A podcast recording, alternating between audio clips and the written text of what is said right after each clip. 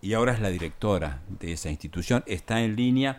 Muy buenos días, Emilia. ¿Cómo está? ¿Cómo le va? Muy buenos días, chicos. Emilia, ¿cómo estás? ¿Emilia o María Emilia? Hola. María Emilia. Ah, buenísimo, estábamos diciendo bien. Entonces yo lo estaba retando aquí a mi compañero. sí, no, María Emilia, María Emilia. Decía María. No nos pida los documentos porque me los olvidé hoy, María Emilia. ¿Cómo le va? ¿Bien?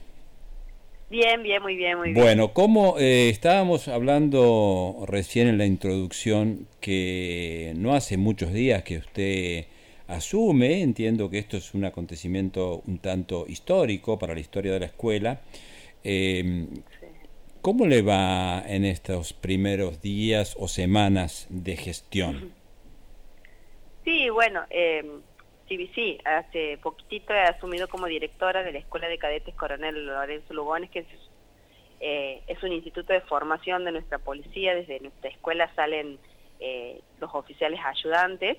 Eh, sí, realmente ha sido algo histórico porque históricamente la escuela ha sido guiada por, por siempre directores masculinos.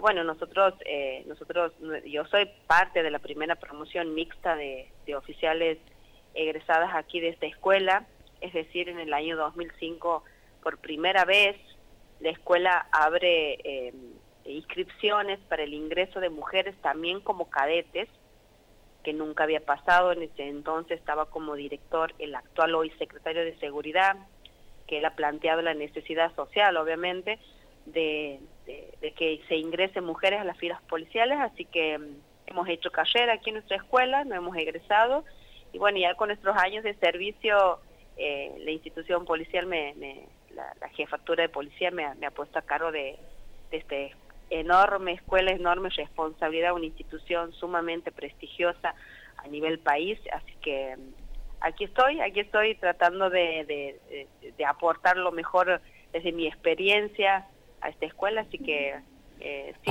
habrá habrá armado su, su equipo de colaboradores, me imagino, no sé cómo funciona, pero seguramente algunas secretarías, eh, ¿es así? A bueno, la escuela, la escuela de, eh, nuestra escuela de policía Coronel Lorenzo Lugones tiene tiene un, un, gabinete impresionante, un equipo impresionante de, trabajadores profesionales, eh, oficiales de la policía, todo obviamente, psicólogos, profe, psicopedagogos, eh, parte legal. Eh, ¿Mujeres y varones o, predominantemente varones? No, mujeres y varones, mujeres y varones. Si bien mi, mi designación ha sido más que nada representativa como al mando de la escuela, pero la escuela siempre ha sido eh, mixta, siempre la mujer en la institución policial desde, desde nuestro ingreso por allá del 2007 eh, ha tenido la imagen de la mujer.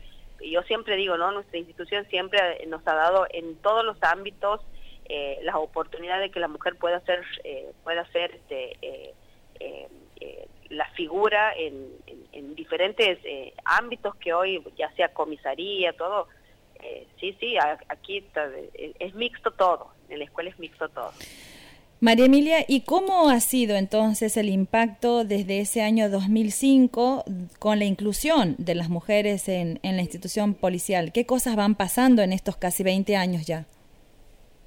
Bueno, como sabemos nosotros que hoy socialmente la necesidad de que la, la, representación y la incorporación de la mujer es sumamente importante por toda la problemática que hoy socialmente tenemos, ya sea violencia de género, violencia intrafamiliar, abusos sexuales, trabajo infantil, eh, femicidio.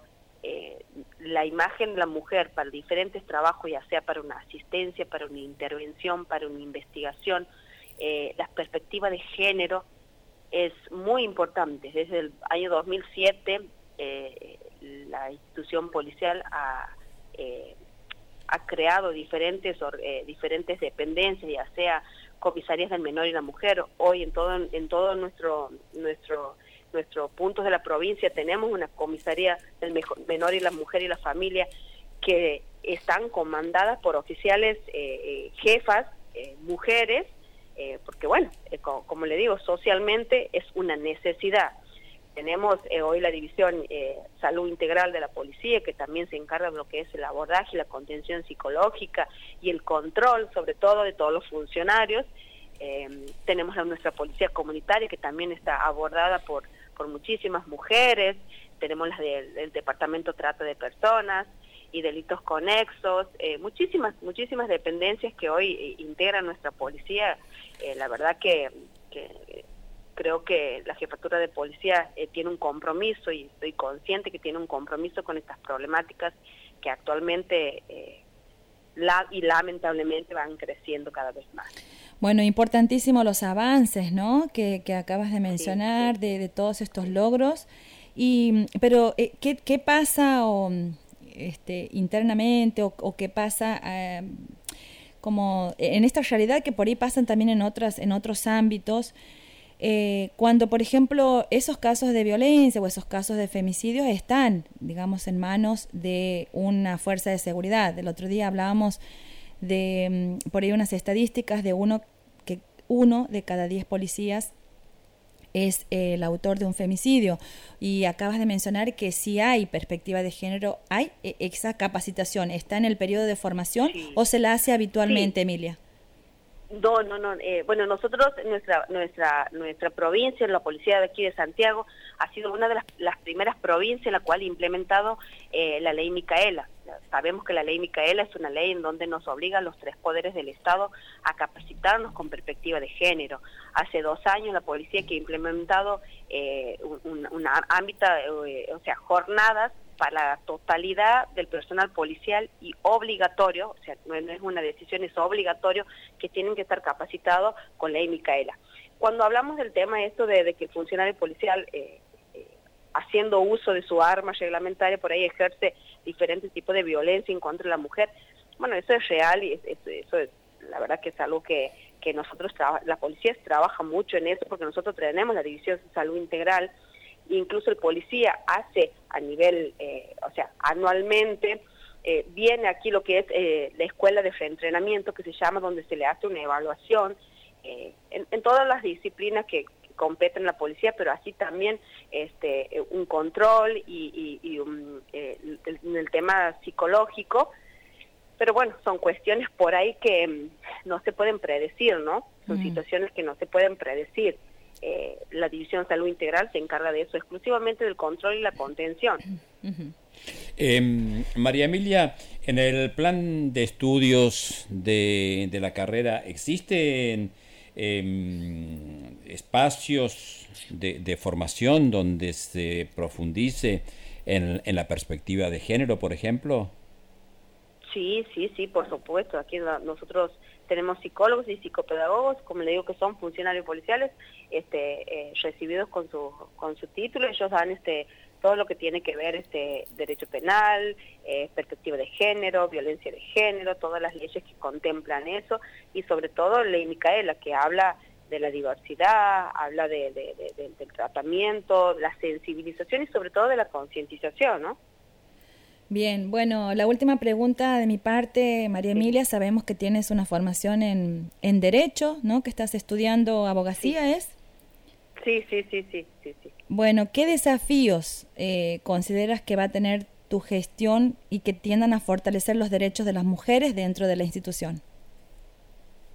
Eh, vuelvo a repetir, como te decía, si bien este, desde nuestra nuestras policías se viene haciendo mucho trabajo en, esta, en estas cuestiones, pero eh, yo creo que mi incorporación como, como directora, eh, más que nada, eh, eh, abre caminos a que las diferentes mujeres de, de, nuestra fila policial eh, confíen en que en que somos capaces no mm. de, de, generar eh, de, de, cumplir roles sumamente importantes en nuestra en nuestra institución de, conducción, de, liderazgo, de acompañamiento y que nada tiene que ver con una cuestión de género. Y eso también transmitirlos a nuestros cadetes que son los futuros oficiales que salen eh, a, la, calle a trabajar, a, tener el contacto con la sociedad, porque lo que, lo que es la parte académica, la escuela de, policía tiene un, nivel bastante altísimo, así que eh, aportaría en eso, en, el crecimiento desde esa perspectiva de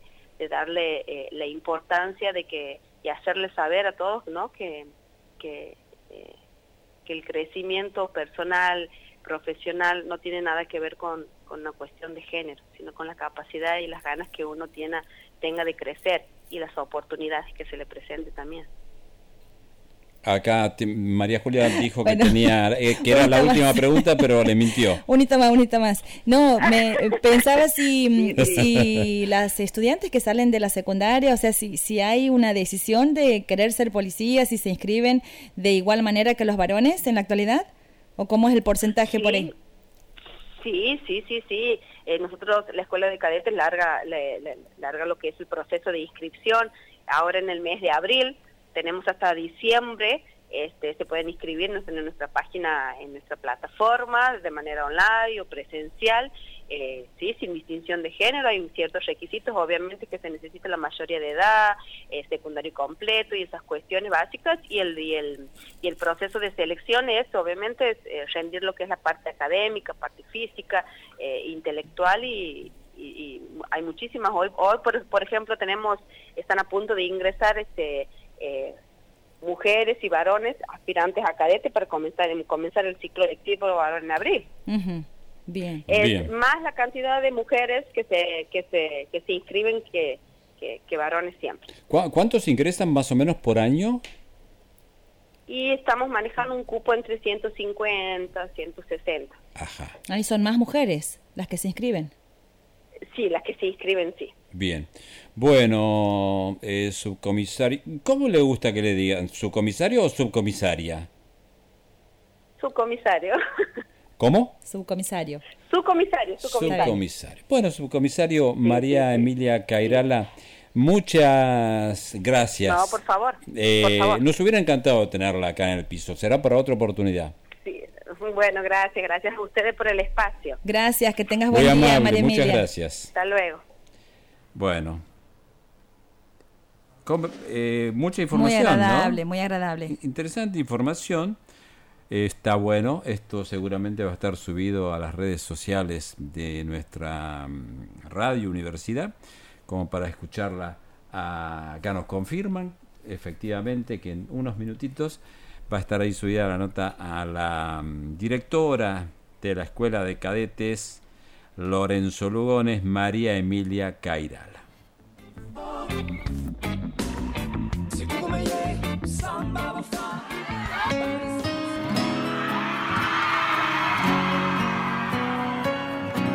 Não vai acreditar em tudo que você ouve por aí não, viu?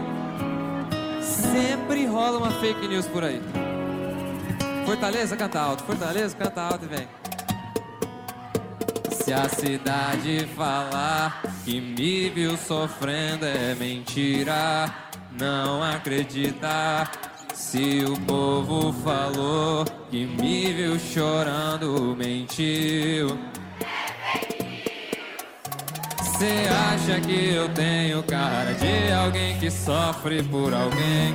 Não tem coração, se acha ou não? Cê acha que pra te esquecer tô tendo que usar medicação? Cê tem razão, só vocês e vê!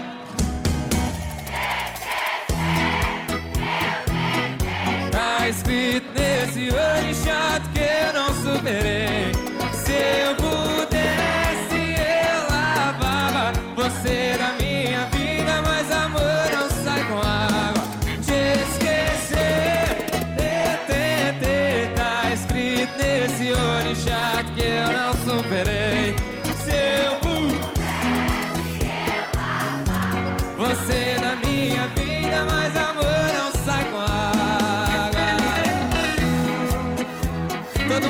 sofreu por amor nessa fortaleza faz barulho que eu quero ouvir. Só quem já sofreu por amor, Fortaleza vai cantar alto com a gente agora. Quero ouvir vocês, quero ouvir vocês. Você acha que eu tenho cara de alguém que sofre por alguém que não tem coração? Se acha não? Você acha que pra te esquecer tô tendo que usar medicação? Você tem razão. Quero ouvir, vem!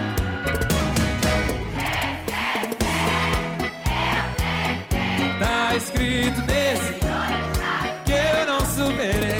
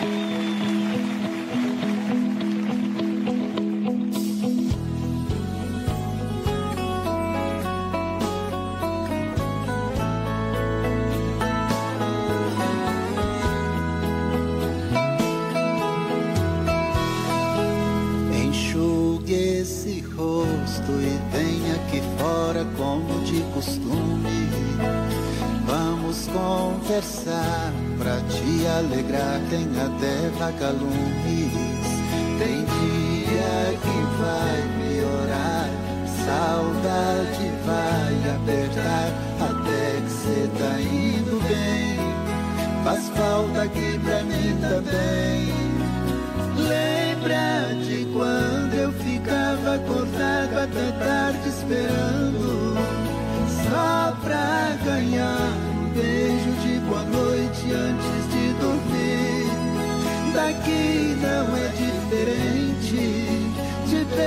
mas você não sente.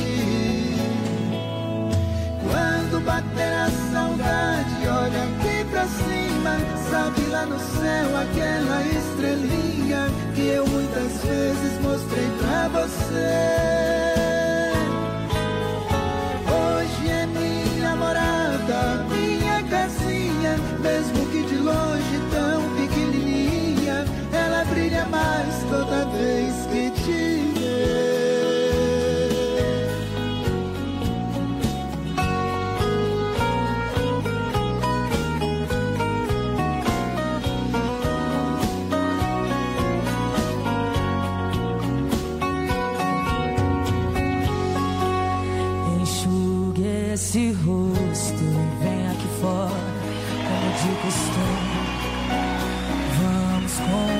conversar e te alegrar. Tem até vagalume.